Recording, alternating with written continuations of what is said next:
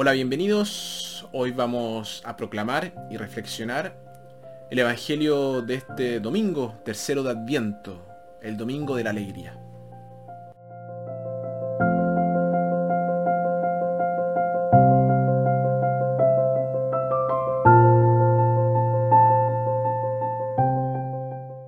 Nuestra primera lectura, tomado de Sofonías, se insta a Jerusalén a que se regocijen porque Dios está en medio de ella. Nosotros también podemos animarnos con este mensaje de esperanza. Nuestra segunda lectura tomada de Filipenses, Pablo nos insta a regocijarnos en el Señor y dejar ir la, la ansiedad, viviendo en un espíritu de oración y acción de gracias.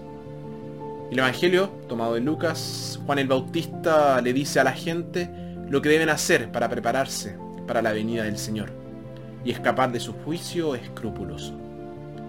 Evangelio de nuestro Señor Jesucristo según San Lucas. La gente le preguntaba, ¿qué debemos hacer? Él les contestaba, el que tenga dos capas, que dé una al que no tiene, y el que tenga de comer, haga lo mismo. Vinieron también cobradores de impuestos para que Juan los bautizara. Le dijeron, Maestro, ¿qué tenemos que hacer?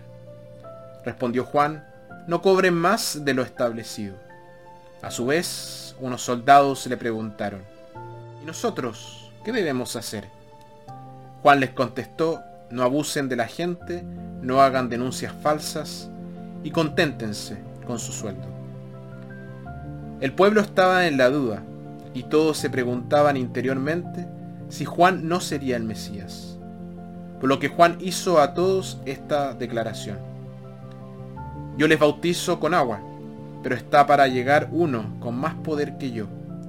Yo no soy digno de desatar las correas de sus sandalias.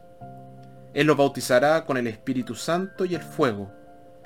Tiene la pala en sus manos para separar el trigo de la paja. Guardará el trigo en sus graneros, mientras que la paja la quemará en el fuego que no se apaga. Con estas instrucciones y muchas otras, Juan anunciaba la buena nueva al pueblo. Palabra del Señor.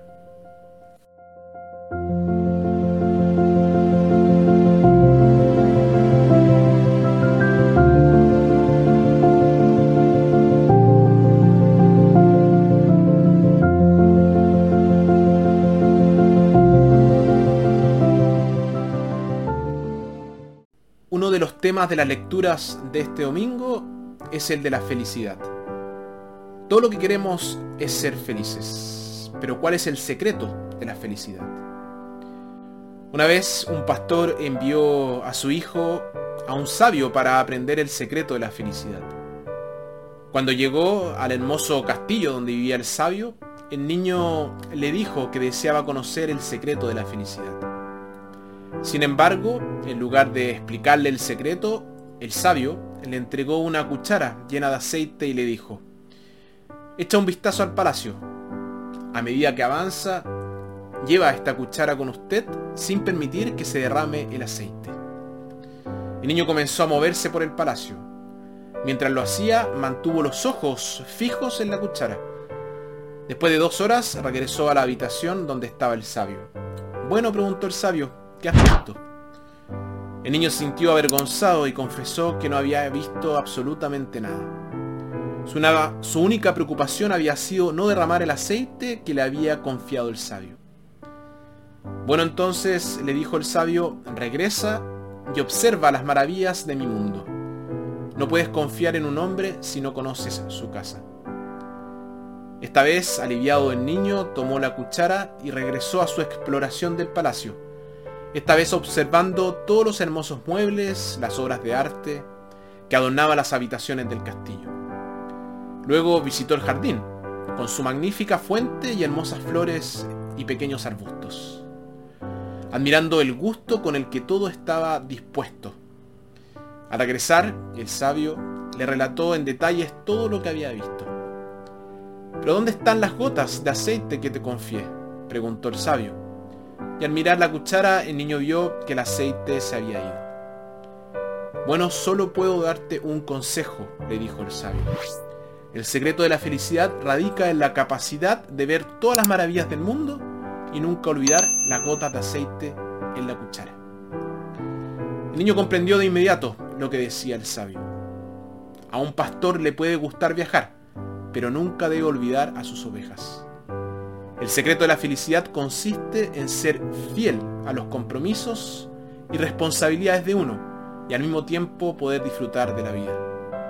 Es fácil ser feliz cuando hacemos lo que queremos, pero poder encontrar la felicidad en lo que tenemos que hacer, no simplemente en lo que queremos hacer, es una bendición de Dios.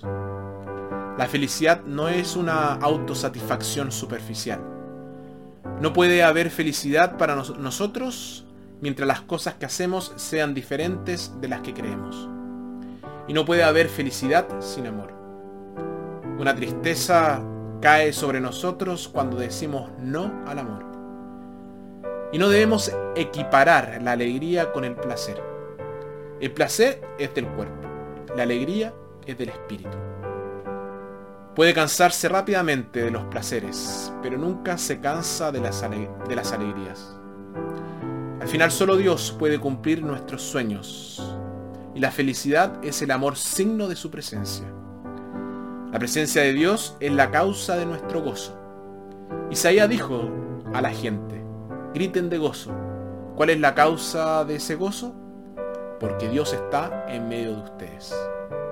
Y Pablo le dijo a los filipenses, quiero que sean felices. ¿Por qué? Porque el Señor está muy cerca. El gozo que este mundo no puede dar es el gozo que proviene de un sentido de Dios y su amor por nosotros.